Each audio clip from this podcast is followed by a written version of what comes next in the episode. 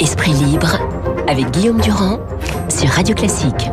Les gens vous interrogent, Bruno Jeudi et Christophe Barbier, car ils savent que votre métier de journaliste, c'est d'être en contact avec la politique, de donner les informations. Alors ils vous disent, euh, alors Bruno, quand est-ce qu'on reconfine? Alors Christophe, c'est pour quand? Etc. etc. Et la bizarrerie de ce que nous avons vécu dans la séquence de ces dernières 48 heures, c'est que sous la pression des médecins, on avait l'impression que le reconfinement était imminent. C'est-à-dire que nous avions un conseil de défense au mercredi, puis un jeudi, et que bref, à la fin de la semaine, on s'acheminait vers une décision du président de la République euh, qui était de reconfiner, alors totalement ou partiellement euh, quelle version, on n'en savait rien, mais en tout cas, c'est ce qui allait se passer. Or, que lit-on ce matin? Eh bien, on lit Monsieur Delfrécy dans Libération, longuement, qui dit « Nous ne sommes pas une semaine près ». Tout à l'heure, Bruno Le Maire disait euh, Il faut attendre de tirer les leçons du couvre-feu de 18 heures, qui est déjà une souffrance pour les Français. C'est quand même pas tous les jours pareil.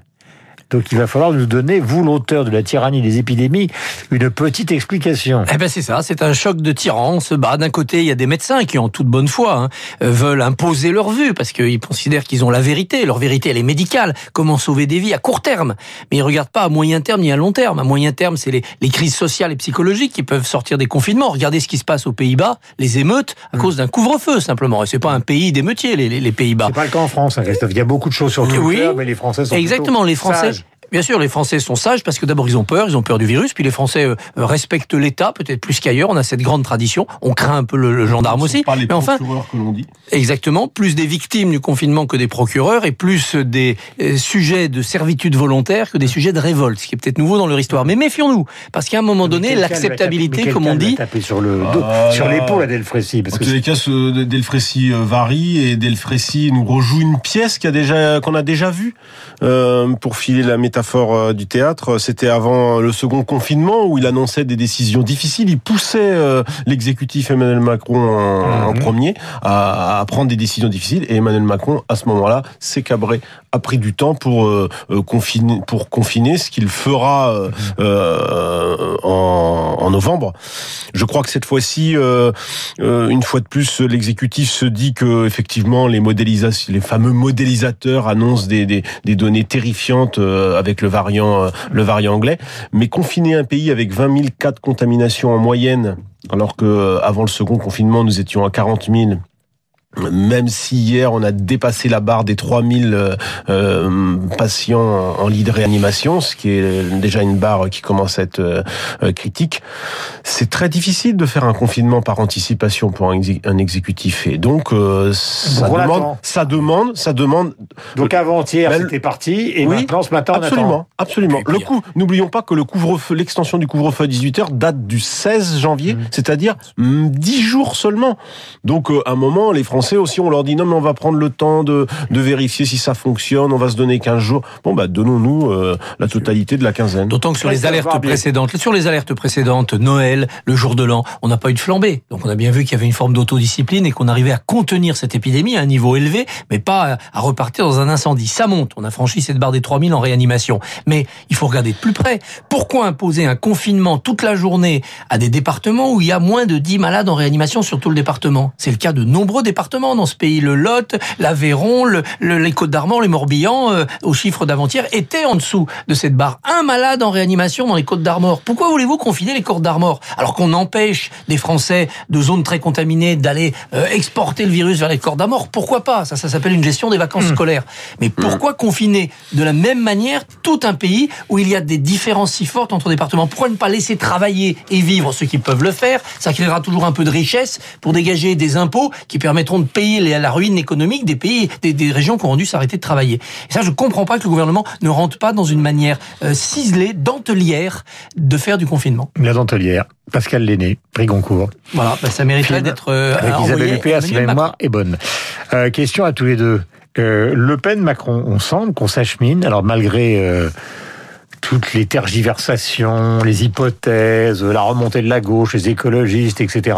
Est-ce que vous croyez à ce sondage, Barbier Christophe et après Bruno jeudi Non, non, je ne crois pas à ce sondage. Je pense que les Français ont la tête encore dans la présidentielle de 2017, donc ils répliquent ce qu'ils ont vu, ils répondent d'évidence parce que ceux-là sont dans le paysage et ils sont encore. Mais euh, on est très très loin de l'échéance. Ça commencera en septembre. La vraie nouveauté des sondages, c'est la montée de Xavier Bertrand.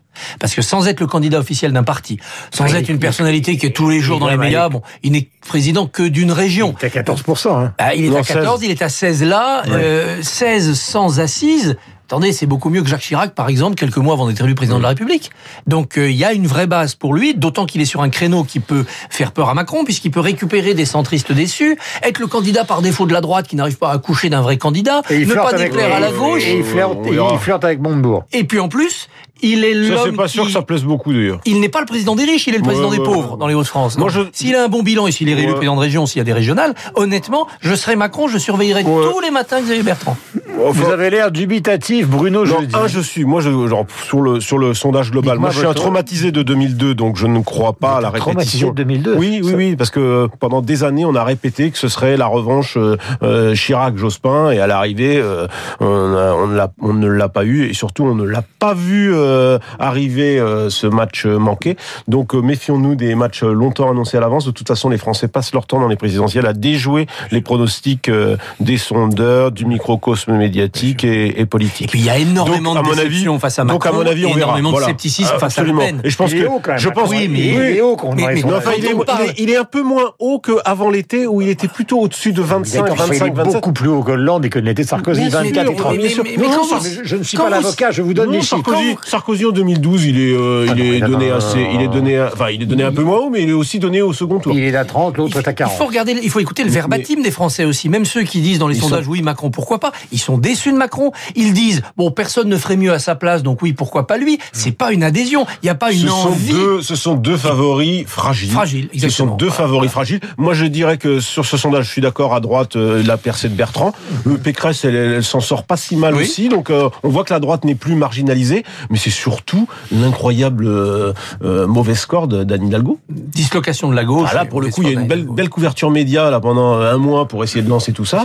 Pour l'instant, la gauche, elle reste vraiment éparpillée, marginalisée, et on voit pas trop comment elle, se elle, réunit. Elle est écrabouillée entre une idéologie 68 art effondrée qui, qui, qui est encore dans ses remugles avec l'affaire du Hamel, une écologie qui nous vient euh, de, avec de, de, des oukases à travers les mers des grandes villes, et une autre idéologie qui nous vient d'outre-Atlantique avec le woke, la cancel culture qui fait peur à tout le monde. Comment voulez-vous que la gauche arrive à séduire les Français Elle n'a pas de leader, pas de programme, et que des idéologies, des idéologies ou des restes idéologiques qui font peur? Donc je comprends que les Français hésitent à s'enthousiasmer pour la gauche. Moi, il y a un personnage que j'adorais, parce que vous savez qu'ici nous parlons de politique, mais nous essayons de nous évader de temps en temps, c'est Patrick Devers.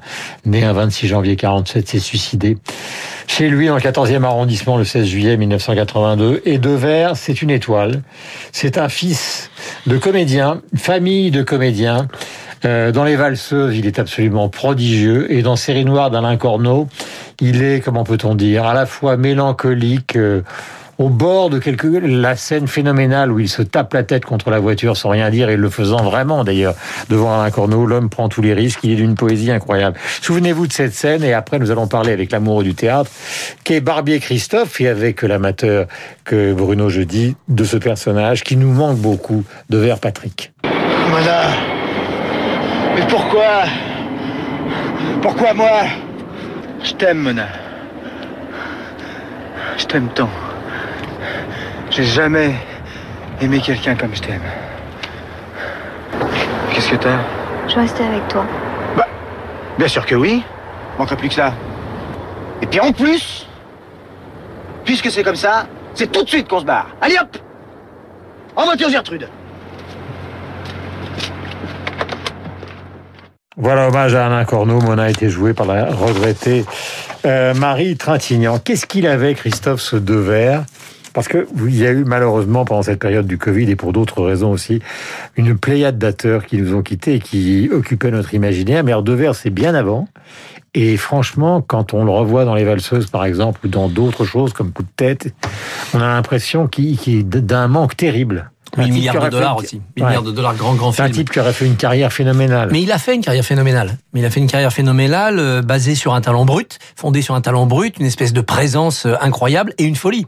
Dans tous ses rôles, il y avait ce côté euh, euh, déjanté qui fait que euh, à chaque fois on se demandait s'il composait, s'il improvisait, si sa nature n'était pas en train de prendre le dessus. C'est ce qui fait qu'à l'écran il est magnétique. Famille, Famille de comédiens, bande de comédiens en- en- ensuite.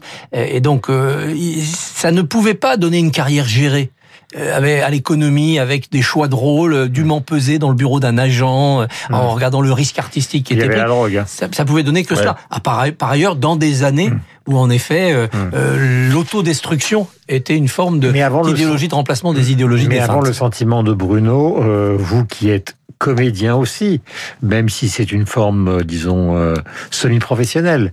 Est-ce que ça s'apprend, ce que fait Devers C'est-à-dire, Est-ce que les gens comme Devers, Brando, qui ont tous fait les études, De Niro, etc., euh, est-ce que ça s'apprend ou est-ce que là, on est dans le hors-norme On est dans le hors norme, mais ce qui s'apprend, c'est de transcrire ce hors norme dans une forme artistique lisible par les spectateurs. Un film, une pièce de théâtre, c'est-à-dire faire rentrer ce torrent impétueux qui est votre nature de comédien dans le lit d'un fleuve sur lequel les spectateurs vont pouvoir naviguer à peu près. Et ça, c'est le travail des professeurs, c'est le travail des entourages, c'est le travail du talent metteur brut, en scène. Talent brut, c'est ça, le torrent impétueux. Ce qui, ce qui fait lui une icône, au fait, aujourd'hui, C'est parce que quand on revoit euh, ses films, on se dit que et il euh, il était lui-même peut-être plus que plus qu'incarnant un rôle à l'écran. Et Une puis espèce faut, de une espèce de brute comme ça à l'écran, un, un acteur sauvage, un acteur sauvage et avec euh, voilà le, le, le, le sens de, de pouvoir donner la, la réplique. ces En personnages voiture l'ont- Gertrude. Euh, J'avais oublié cette. euh. Ces, ces personnages l'ont aussi dévoré. C'est à force de, de, de laisser le personnage vous envahir, parfois il vous dévore. C'est ce que Louis Jouvet disait à François Perrier à la, à la sortie de Don Juan de Molière. Jouvet venait de jouer le rôle de Don Juan et il disait à Perrier, son disciple, ne touche pas à ça, ne touche pas à ça, ça brûle. Eh bien, Devers s'est un peu brûlé de l'intérieur avec les personnages qu'il a incarnés. Dans les valseuses, le rôle extraordinaire de Jeanne Moreau qui sort de prison et qui dit à ces deux jeunes gens Vous voudriez baiser une vieille? Et ils font l'amour ensemble et finalement Jeanne Moreau se suicide. C'est une des scènes les plus poétiques et dramatiques. Vous voyez qu'on peut écrire des scénarios comme ça encore aujourd'hui, sans voir vous tomber dessus. Ouais. Toutes les associations Ah qui vont vous dire euh, euh, ça insulte les vieux, ça insulte les femmes, ça insulte. Est-ce qu'il n'y a pas euh, un peu moins de liberté aujourd'hui? Et hommage à Jeanne Moreau, 8h57. Merci à tous les deux. Vous retournez à Paris Match car il y a du boulot.